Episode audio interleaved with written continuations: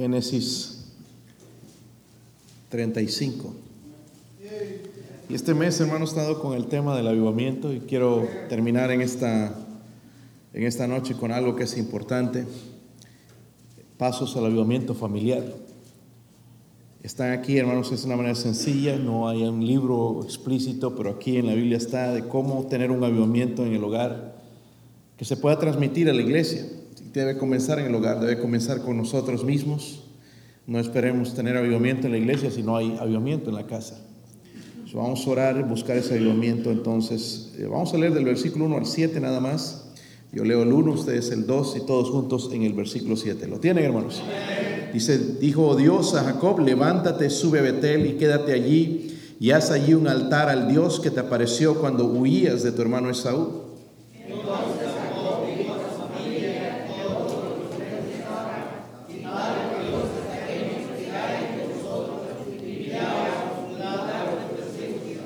Levantémonos y subamos a Betel y haré allí altar al Dios que me respondió en el día de mi angustia y ha estado conmigo en el camino que he andado.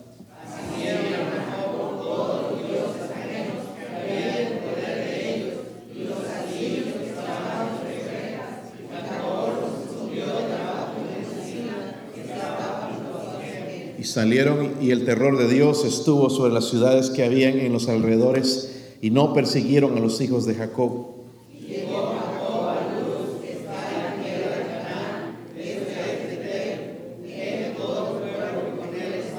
Todos, y edificó allí un altar y llamó el lugar El Betel, porque allí le había aparecido Dios cuando huía de su hermano. Padre, ayúdame, Señor, en esta noche, Dios mío, a predicar su palabra en el poder del Espíritu, Señor. Unja a su siervo, Dios mío Señor, ayúdeme a decir lo que deba decir en esta noche, Dios mío, Señor, un mensaje, Señor, que eh, hable, Señor, a nuestra vida, a nuestro hogar, Señor, que nuestras vidas sean transformadas, Señor, desde eh, el cabeza del hogar hasta los hijos, Señor. Por favor, ayúdenos a abrir nuestro corazón, Señor, a su verdad y ser transformados y comenzar a experimentar el avivamiento, Señor, el gozo de la salvación, el poder de Dios en nuestros hogares, Señor. Oro, Señor, por su bendición, Señor, si hay alguien sin Cristo, le ruego, Señor, que sea día de salvación también. Oramos, Señor, por su presencia, su Santo Espíritu, en el nombre de Jesucristo. Amén. Pueden sentarse, hermanos. Dios mandó, hermanos, a Jacob que regresara a Betel y en lugar de ellos se en ese tiempo él hizo un voto a Dios, allá en Génesis 28. Si podemos ver un poquito de la historia, hermanos, un, el trasfondo más bien de el llamado que él rechazó en el versículo. Solamente vamos a leer desde el versículo 19, porque es, es, es, todo en realidad. Dice, llamó el nombre de aquel lugar, ¿cómo lo llamó? Betel, aunque luz Dice, era el nombre de la ciudad primero, se le cambió el nombre de Luz a Betel. La palabra Betel, hermano, significa casa de Dios. E hizo Jacob voto diciendo, si fuere Dios conmigo y me guardara en este viaje en que voy y me diere pan para comer y vestido para vestir, y si volviera en paz a casa de mi padre, Jehová será mi Dios. Y esta piedra que he puesto por señal será casa de Dios, y todo lo que me diere el del diezmo apartaré para ti. Algunos piensan, hermanos, que el diezmo fue dado en la ley. Esto muestra claramente que no. Esto fue antes de la ley. El diezmo fue siempre, ¿entiende? Y es, es eh, lo que Jacob prometió a Dios también. Pero en el trasfondo, hermanos, vemos a su, a su eh, hermano Esaú persiguiéndolo, él escapando. Eh, Esaú tratando de matarlo, él escapando y huyendo, ¿verdad? Para salvar su vida. Pero ahí hizo un voto. Un voto que con nosotros hacemos a veces aquí en el altar, ¿verdad? Él hizo el voto, primeramente reconocer a, Jehová como Dios, su Dios. Segundo, edificar casa a Dios, lo llamó Betel, una casa donde se, Dios se le había aparecido. Y tercero, le ofrecerle el diezmo a Dios. Lo que él ganaba, le iba a dar el diezmo a Dios. Obviamente se olvidó de la promesa. Así somos nosotros también, ¿verdad? Nos olvidamos. Por otro lado, hermanos, Dios hizo una promesa con él, pero él la cumplió. Dios le dijo, oh, perdón, o sea, la promesa de Dios eh, fue cumplida, estuvo con Jacobo. Número dos, lo guardó en el camino, hizo todo eso. Le dio de comer, le dio alimento, le dio ropa, le dio de vestir. Dios cumplió su parte y lo regresó sano y salvo también. él cumplió, pero Jacob no cumplió su promesa. So, para regresar, hermanos, porque ya después, ya viendo en el capítulo, en los siguientes capítulos, vamos a ver en la vida de Jacob muchos altibajos, hermanos, y problemas con la familia, y tuvo que suceder todo eso, y sus hijos se rebelaron, y hubo problemas entre ellos, pero lo mejor entonces que Jacob podía hacer, hermanos, y, y causar un buen efecto en sus hijos, era volver a Dios, volver a Betel, ¿verdad? Lo que nos recuerda Jacob, hermanos, que la mejor cosa que podemos hacer como padres es hacer la voluntad de Dios. Hacer la voluntad de Dios, estar en la voluntad de Dios. Si nosotros como padres estamos en la voluntad de Dios, nuestros hijos lo van a hacer. Pero si nosotros no estamos en la voluntad de Dios, ellos no lo van a hacer. Y es ahí, hermanos, donde entran inquietudes en nuestra vida y no estamos satisfechos con lo que tenemos, queremos más y que queremos esto y que no estamos aquí contentos ni en el trabajo ni esto, porque no estamos dentro de la voluntad de Dios. So, tuvo que pasar algo duro en la vida de Jacob para que él entendiese. Vemos en el capítulo 34 que hubo un incidente, hermanos. Miren en el versículo 1 salió Versículo 1, están ahí hermanos, capítulo 34, salió Dina, la hija de Lea, la cual había dado luz a quién? Dice a ver las hijas del país, y la vio Siquem, hijo de Amor, Ebeo, príncipe de aquella tierra, y la tomó, se acostó con ella, y la qué. En otras palabras, hermanos, este Siquem, sin vergüenza, violó a Dina, abusó de ella, ¿verdad? Después se quería casar con ella. Y esto molestó a, los, a sus hermanos, los hijos de Jacob, y los mataron a todos, toda esa ración. Y ese suceso, hermanos, en Siquem abrió los ojos de Jacob, porque él se suponía que estaba regresando. Dios ya le había regresa al lugar donde te llamé, a Betel, a la casa de Dios. Pero él se quedó en Siquem y se acomodó allá y según dicen, 10 años, 10 años donde se olvidó, se acomodó a la vida de ese lugar. Pero tuvo que suceder algo para que él regresara entonces a la voluntad de Dios. So, aquí, hermanos, yo veo cómo, cómo comienza el avivamiento en una familia. Cómo un padre puede comenzar, porque comienza con nosotros, un avivamiento en nuestra familia. ¿Lo quieren saber? ¿Cuánto lo quieren saber? A ver, díganme. Si ya lo saben, díganmelo aquí entonces, ¿ok? Para que me ayuden con algunos puntos. Versículo 1, capítulo 35. A ver si comienza ese avivamiento. Vamos a ver si es cierto. Versículo 35. ¿Están ahí? Dijo Dios a Jacob, levántate, sube a Betel, quédate allí y haz allí un altar al Dios que te apareció cuando huías de tu hermano Esaú. El primer punto, hermanos, la primera cosa que tenemos que hacer para tener el avivamiento en la familia es acercarnos a Betel. Recuerde, Betel significa qué? La casa de Dios ya estaba establecido en Siquem entonces, pero en Siquem se olvidó de Dios, sus hijos obviamente agarraron el estilo de vida de los cananeos y tuvo que suceder todo esto para que él viniera y abriera sus ojos y regresara, entonces volviera a buscar al Señor. So Dios le da a Jacob las siguientes instrucciones, como vemos ahí en el versículo 1. Primero le dice, levántate. Si lo ven, ¿verdad? Seguramente, hermanos, ya se sentía derrotado. Imagina que abusan de tu hija. De paso, los hijos matan gente, o se cometieron, se convirtieron en asesinos. Y la cosa iba peor. Para un padre eso es un golpe duro, ¿verdad? Un golpe duro. Y así estaba quizás desanimado, se sentía derrotado, pero Dios perdona, hermanos, y Dios levanta. Y Dios le dice, levántate. Cuando caemos, en crisis o suceden cosas en nuestra familia, no, es, no nos podemos quedar hermanos hundidos siempre. Cierto momento tenemos que levantarnos. Y eso es lo que le dice Dios a Jacob, levántate. Dios lo va a animar para que se levantara. Nunca debió él acomodarse en Siquem, pero Dios lo va a llamar otra vez, le va a dar otra oportunidad. Dios nos da oportunidades, estas oportunidades, ¿se han dado cuenta, hermanos? ¿Sí o no? Nos libramos a veces de un tremendo accidente. Nos libramos de enfermedades. Y todavía no vemos la mano de Dios. Y Dios no, me sanó, hermanos, para nada más asombrarme y contar la historia. Me salvó, me sanó con un propósito. Y tenemos que ver eso. En el caso de Jacob, lo sacó de ahí, hubieran podido morir sus hijos, hubiera podido ser la cosa peor porque estaba en desobediencia. Pero Dios le dijo, bueno, levántate, vas a comenzar de nuevo. Luego dice, sube ¿A dónde? A Betel. Siquem, hermanos, era un lugar bajo. Y Dios le dice, sube a Betel, el lugar alto. Y esto tiene que ver, hermanos, solamente en el lugar geográfico, sino en la vida espiritual. Cuando estamos en el mundo, hermanos, es un lugar bajo. Pero cuando estamos en la voluntad de Dios, en la casa de Dios, en haciendo lo que Dios quiere, obedeciendo a Dios, estamos en un lugar alto. Y es donde Dios quiere que nosotros eh, estemos ahí, encontrarnos con Él. Pero no solamente dice eso, dice, quédate. Están ahí en la Biblia. Levántate, sube a Betel y... Oh, hermanos, a veces nosotros fallamos en esto.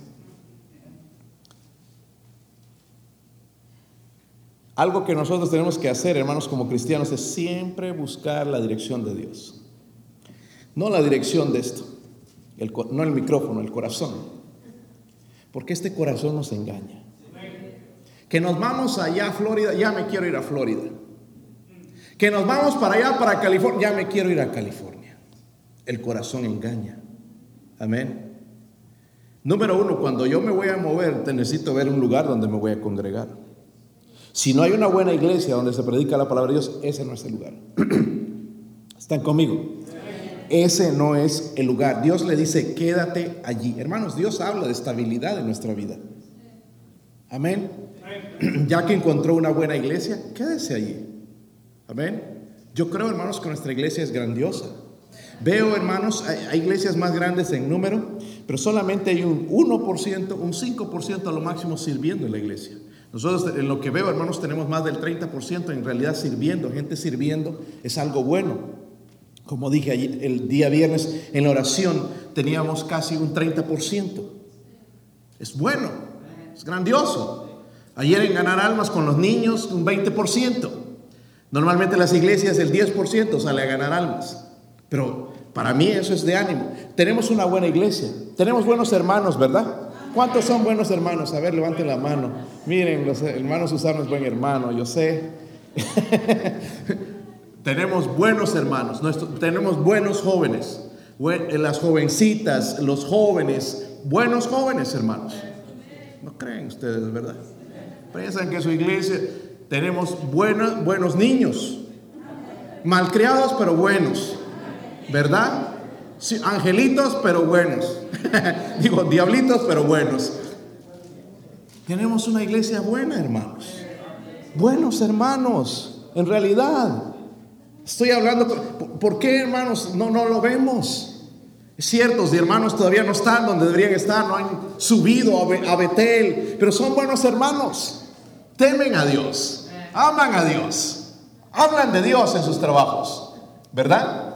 Eso es una bendición de Dios, nuestra iglesia. Amén. Estabilidad. Luego le dice, haz allí un altar. Y hermanos, hemos hablado de esto mucho. Nuestro altar está arruinado el altar de la oración, el altar del devocional a Dios está arruinado. Y Dios le dice, haz, arregla ese o haz un altar al Dios, ¿ok? Para tu familia. La única cura, hermanos, para la mundanalidad es esta, apartarse de ella. Dios lo quiere sacar. Si quemes un lugar mundano, sal de ahí, Jacob. Regresa a Betel. Ahí no. Eh, quizás hay prosperidad material y todo esto, pero no, espiritualmente estás abajo sal de ahí, levántate, sube a Betel, quédate allí y haz allí un altar. Dios lo está tratando de ayudar. Amén. Y él sí va a obedecer en esta vez. Miren el versículo 2, el otro paso. El primero entonces es acercarse a dónde? A Betel, a Dios, ¿verdad? Acercarse a Dios.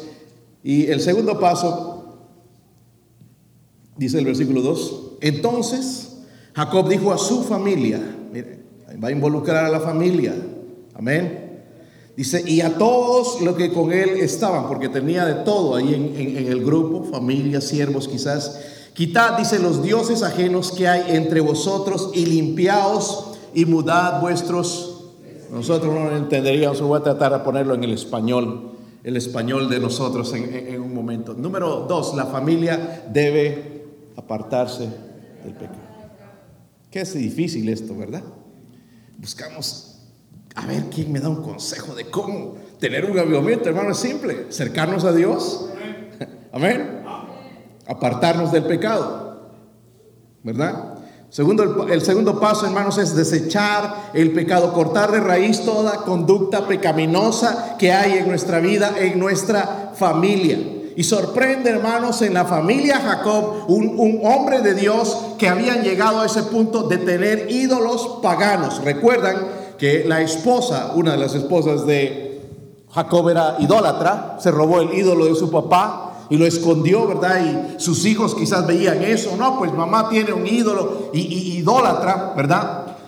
¿Dónde habían aprendido todas estas cosas? En esos pueblos, en Arán y en Siquén, donde estaban lugares mundanos. Y Dios los está llamando a salir de ese, de ese lugar. Ahora, pero Jacob falló, porque Jacob podía prohibir eso, ¿verdad? Pero él dejó que todo esto creciera, hermanos, y que, sus hijos se volvieran mundanos. Lo permitió, como algunos de nosotros hacemos.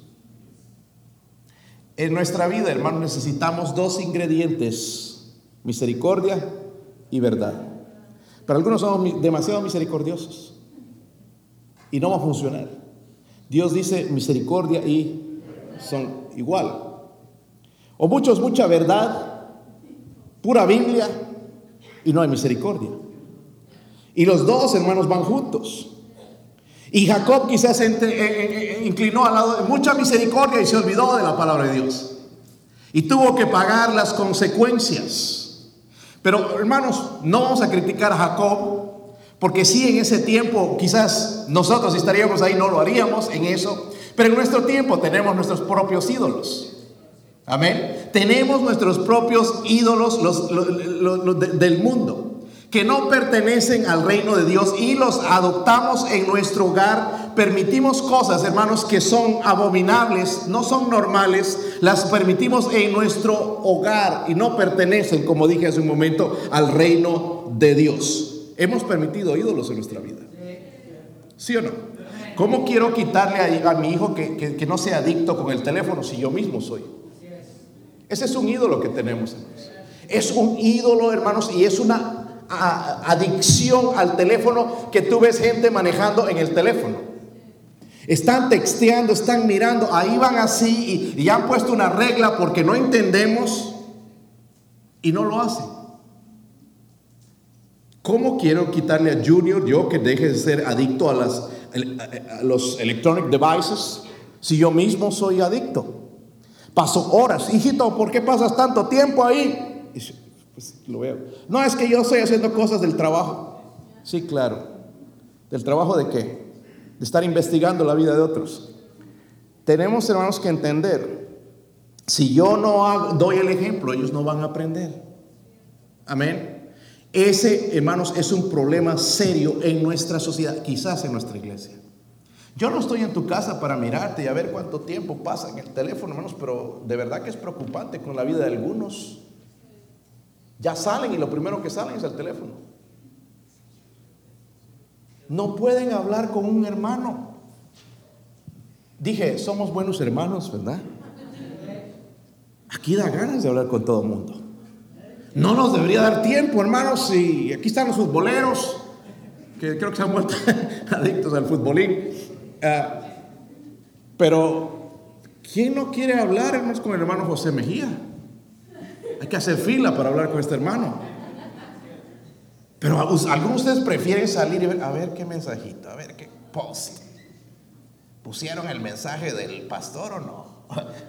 No interesa eso, hermanos. Si queremos ayudar a nuestros hijos, hermanos, y miren, a veces tenemos la idea de esto, y esto iba comentando, mi esposa tiene razón. Hay un programa en los americanos, para nosotros es el Chavo del Ocho, el Chapulín.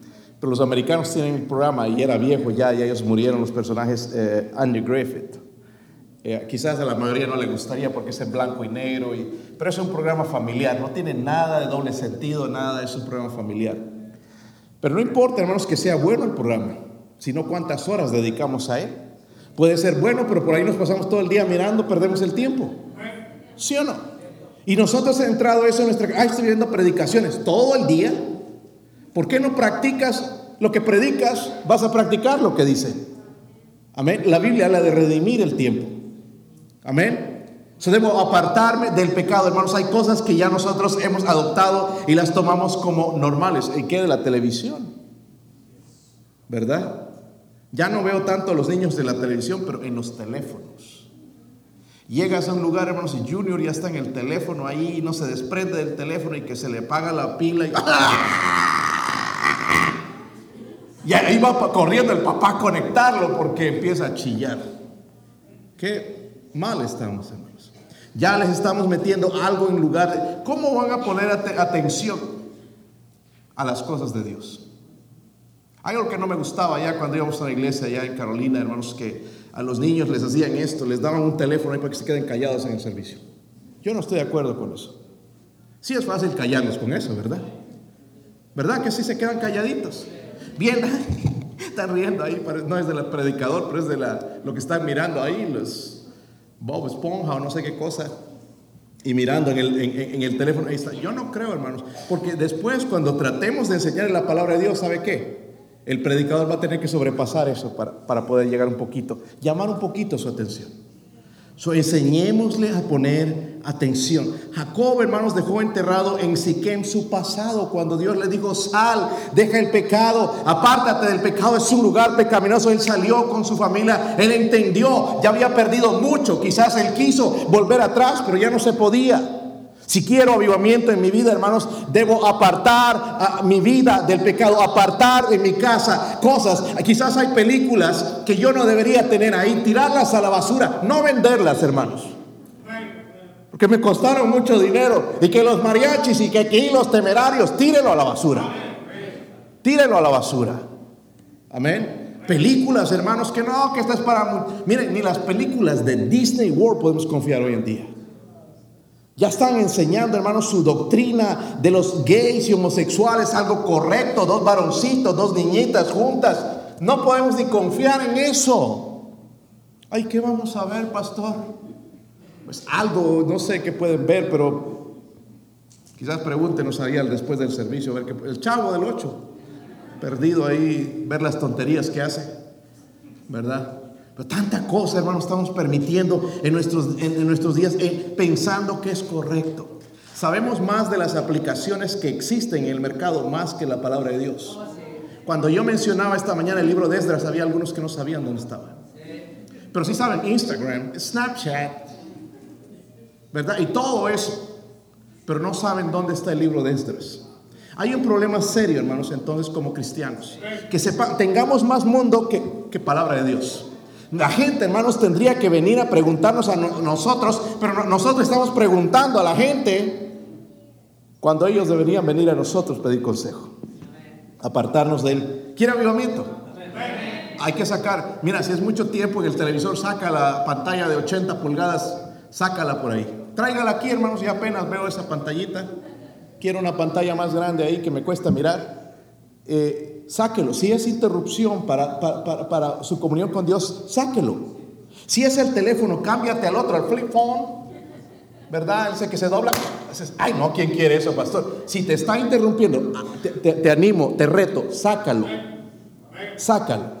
Si ese es el problema, ¿por qué no te puedes acercar a Dios? Porque pasas horas ahí viendo los chismes y a ver qué vas a poner, y a ver qué dijo fulano, y a ver a quién lo quemas ahí en el internet. Sácalo. No importa. Amén. Hay gente, hermanos, que dice que el, Facebook no es del diablo. Yo creo que sí. Porque ya han empezado con la primera iglesia del Facebook. Pero interesante, tú puedes, tú, tú, puedes, con tu religión, puedes meterte ahí, pero no puedes hablar de Cristo y no puedes hablar de en contra del homosexualismo son solo que, lo que ellos quieren que tú metas, entonces, para hacer una sola religión. ¿No te suena eso como a lo que Satanás está preparando? Está callado aquí, ¿verdad? Porque este es un tema serio. Yo pensé que las hermanas nomás eran las cotorreras en el Facebook, pero veo que a los hombres les gusta también. Sí, ¿verdad? Todos tienen su cuentita. Yo no tengo. Pero lo hemos visto por ahí. La señora Burdet, quizás. Pero a mí no me interesa.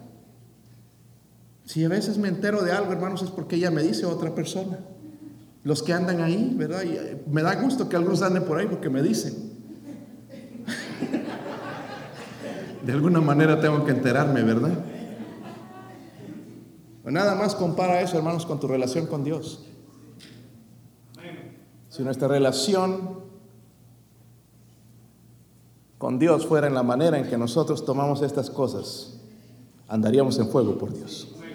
Yo no te tendría que decir, vente a la iglesia el miércoles, mi hermanito, véngase al domingo en la noche, véngase a ganar almas, véngase a la oración, denos una ofrenda de amor para, para los misioneros, denos para la, para la conferencia que viene. No tendría que estar, y si estarías en fuego. Diríamos, hay una necesidad aquí, necesitamos un director de música. Pastor, ¿puedo yo?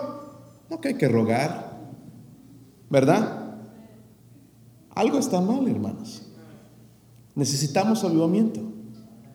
Necesitamos acercarnos a Dios, pero necesitamos apartarnos del pecado. Número 3, versículo 3.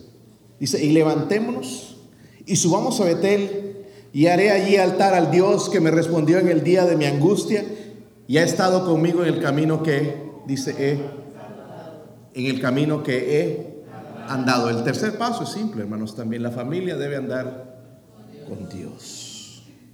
Siguiente paso, hermanos, para el verdadero avivamiento es comenzar a caminar con Dios. Yo le pregunto, ¿caminas con Dios? ¿Será posible caminar con Dios? ¿O solamente fue algo que fue para Elías o Enoch o Noé? Porque ellos caminaron con Dios. Pablo yo creo caminó con Dios. Pedro caminó con Dios. ¿Podemos caminar nosotros con Dios? Es que no lo he visto. ¿Podemos caminar con Dios? Ahora váyanse a la Biblia, hermanos, porque algunos dicen, ni, ni siquiera creen esto en Efesios 5, versículo 14.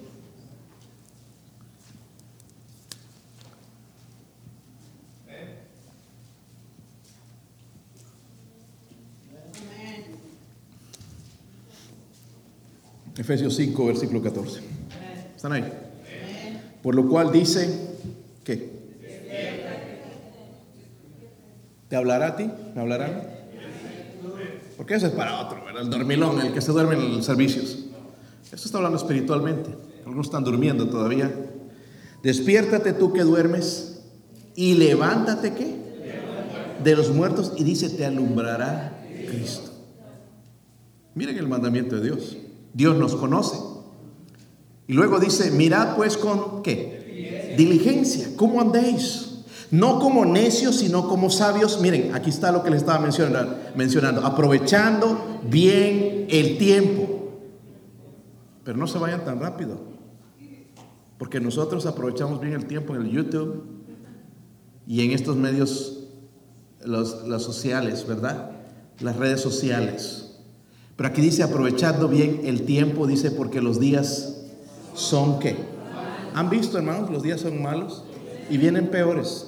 Los días son malos y todavía no despertamos. Dice, por tanto, no seáis insensatos, sino entendidos en cuál sea la voluntad del Señor. Él quiere que redimamos el tiempo, que lo usemos sabiamente, que caminemos con Él. Luego dice, no os embriaguéis con vino en lo cual hay disolución, antes bien sed llenos del Espíritu Santo, hablando entre vosotros con salmos e himnos y cánticos espirituales, cantando y alabando al Señor en vuestros corazones, dando siempre gracias por todo al Dios y Padre en el nombre de nuestro Señor Jesucristo. ¿Sabe de qué me está hablando todo esto? De caminar con Dios.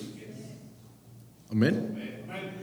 Caminar con Dios, porque dice llenos del Espíritu Santo. No es lo que estamos buscando. Hermanos, sí somos sellados por el Espíritu Santo una vez que somos salvos, pero la llenura del Espíritu Santo es diariamente. A veces varias veces al día, porque un mal pensamiento, un grito, un enojo, una, algo, amargura, quita esa llenura. No pierdes el Espíritu, pero sí la llenura del Espíritu. Y queremos estar llenos del Espíritu Santo. Nada más, hermanos, el ver un hogar lleno del Espíritu Santo. La esposa se va a someter y no va a ser el jefe agarrar a cachetadas al esposo. Es que no, tú eres un sinvergüenza. Es que tú no, tomas, tú, no eres el líder que debe ser. Y ahí predicándole al hombre, ¿verdad? La llenura del Espíritu Santo, hermanos, va a mover ese hombre. Va a mover esa mujer. Va a mover esos hijos. Es lo que necesitamos. La llenura del Espíritu Santo. Y, y necesitamos esto, hermanos, caminar con Dios. cuando Dios le habló a Jacob, era como si le estaba diciendo, tienes que regresar a Betel, tienes que regresar al lugar donde empezaste, debes comenzar de nuevo Jacob, comienza, búscame, eh, apártate del pecado, camina conmigo, va a haber avivamiento en tu hogar, regresa a Betel. Ahora, mire lo que va a suceder en el versículo 4, cuando el avivamiento comienza. Más adelante podemos ver, hermanos, en realidad, porque depende de nosotros cuánto va a durar el avivamiento. Si nosotros queremos, hermanos, y trabajamos, somos diligentes, va a ser duradero. Pero vemos en Jacob y sus hijos que no, en algunos de ellos no fue así, pero no me voy a enfocar en eso, sino en el versículo 4. Por ahora sí hubo avivamiento. Recuerden lo que les dijo primero, ¿verdad? Así dieron a Jacob, dice qué? Ahí se iba el teléfono. Me duele. Aquí está. El teléfono. ¿Qué más tenemos? El iPad, el televisor. Dice que le dieron todos los dioses ajenos que habían en poder de... Ahora, volviendo a ellos, hermanos, eran los dioses de estos pueblos donde se fue a vivir, Arán y Siquem.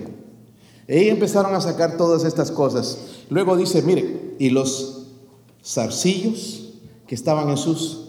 Algunos aquí van a decir, ay, está, la mujer no debe usar zarcillos. Los arcillos eran en, forma de lunetas de los dioses de ellos, por eso se los está pidiendo, porque eran con sus dioses, cargaban con cosas ahí dedicadas a sus dioses y por eso se los va a pedir. Y los arcillos que estaban en sus orejas y Jacob los escondió debajo de una encina que estaba junto a... Quizás Jacob quería regresar después, ¿verdad? Por ello, para venderlo. Lo escondió en un lugar donde él sabía, ¿verdad? Noten, hermanos, voluntariamente. Cómo nuestros hijos, hermanos, nos van a entregar ese teléfono al cual están adictos, ese tiempo que están dedicando a todas esas cosas, a la fuerza, o preferimos que Dios lo haga. Porque ellos lo hicieron voluntariamente. ¿Quién estaba detrás de esto? Dios. ¿Sí o no? ¿Tú tienes que forzar a tu hijo a leer la Biblia? Hijo, ora hijo, ya hiciste, y toda la fuerza. Necesitan avivamiento. Ellos necesitan aprender, hermanos, a caminar con Dios.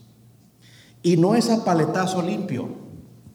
No las paletas de la Michoacana, que me deberían dar una ofrenda hoy los de la Michoacana por hacer propaganda. Este, de una como que tengo ahí de, de palo para darles, ¿verdad? No es, no es eso. ¿Verdad? Vemos, hermanos, que voluntariamente ellos entregaron las cosas a Jacob. Como dije la vez pasada, hermanos, nosotros necesitamos ir, que es el amigo que tiene pan. Y necesitamos ese pan de vida. Cuando nosotros tenemos eso, entonces va a ser más fácil. Yo, miren, hermanos, nosotros tenemos que decirle diez veces a nuestros hijos algo. ¿Ya, ya levantaste eso? No, papi, en un ratito. Al rato. Ya levanta, y diez veces, y ahí va, y ahí va. Y, que ya te voy a pegar. Y ya ese niño ya está, está confundido, ¿no sabe? La primera debería ir a dar un leñazo. No, un leñazo, no. Que a veces me da ganas. Eh, pero. Hermanos, nuestros hijos son desobedientes, ¿se ha dado cuenta? Necesitamos avivamiento. Se inclinan al mal. ¿Sabe, hermanos, que así como a nosotros nos atrae el mundo, a ellos les atrae? Les atrae las modas, les atraen estas cosas. Y nosotros no podemos con regañadas, con, con insultos, con, con, con puro castigo, no podemos. Necesitamos a Dios. Pero para esto necesita un avivamiento. Yo acercarme al Dios, ¿verdad? Eh, eh, apartar los pecados. Si hay algo que yo necesito sacar de mi vida, sacar una adicción o pecados, debo sacarlo. Pero también debo caminar con Dios. No solamente sucedió eso. Miren el versículo 5. Y salieron y el terror de Dios estuvo sobre las ciudades que había en sus alrededores y no persiguieron a los hijos de. Tenían temor de Jacob. ¿Sí o no? Los enemigos, para nosotros hermanos, el diablo se ríe, ¿no? Ahí está fulano. Se ríe de nosotros. Pero este, este avivamiento, hermanos, logró no solamente el cambiar el corazón de sus hijos, e entregar sus dioses, dejar la mundanalidad, buscar al Dios vivo, ir a servir al Dios vivo en ese altar, sino también que los pueblos tenían temor de ellos. Cuando hay un avivamiento en una familia, hermanos, la gente alrededor te respeta. Te respetan. Ah, no viene allá. Están hablando entre ellos primero, si no, si los notan. Allá viene. hey, ¿cómo estás? Y ya después de que te han dicho un montón de barbaridades detrás. No hay respeto. Yo quiero, hermanos, que mi familia sea respetada. Pero eso comienza con el avivamiento. No decir, a mí me respetan, ahorita los agarro a golpes. No es así, hermanos. No es así. Porque siempre me voy a encontrar uno que me va a sacar la mugre. ¿Verdad? Debo dejar que Dios sobre. Y si Dios sobra, hermanos, wow, esa familia teme a Dios. En donde ellos van a la escuela, estos niños temen a Dios. No es solo en la iglesia, ¿verdad? Nuestro cristianismo es en todo lugar, ¿verdad, hermanos? No solamente es en la iglesia, espero que sea así. Van a temer. Y es interesante, hermanos, ya después en el versículo que leímos, en el versículo 7, ah, edificó, cuando llegó, ¿verdad?, a Betel, un altar y llamó el lugar que él, noten que le aumentó una palabra, esa palabra significa Dios el Dios de la casa de Dios. Quedó tan impactado, impresionado en ese lugar que no era nada más la casa de Dios, era el Dios de la casa de Dios, la presencia de Dios en su vida, avivamiento en la vida de Jacob. ¿Qué cambio? Pero todo comenzó, hermanos, cuando él se acercó a Betel, se alejó del pecado y comenzó a caminar con Dios. ¿Somos capaces de hacer eso, hermanos? Bueno, déjenme preguntarlo de esta manera. ¿Quieres avivamiento en tu hogar? ¿Cuántos estarían dispuestos en esta noche a comenzar ese avivamiento? Levante su mano. Vengan al frente, vengan con su familia. Mi esposo va a tocar algo en el, en el, piano. Si usted eh, está en serio, véngase aquí al frente. Si está jugando y nada más porque los demás vienen, no lo hagas. No te atrevas a hacerlo. Pero si estás en serio, véngase con su familia, va a comenzar entonces ese avivamiento. Vamos a acercarnos a Dios, a Betel, a su palabra, a la oración, vamos a edificar ese altar, vamos a apartarnos del pecado, vamos a sacar cosas que ya hemos, nos hemos acomodado. Y qué lindo sería que oren como familia, ahí donde están, como familia, como familia.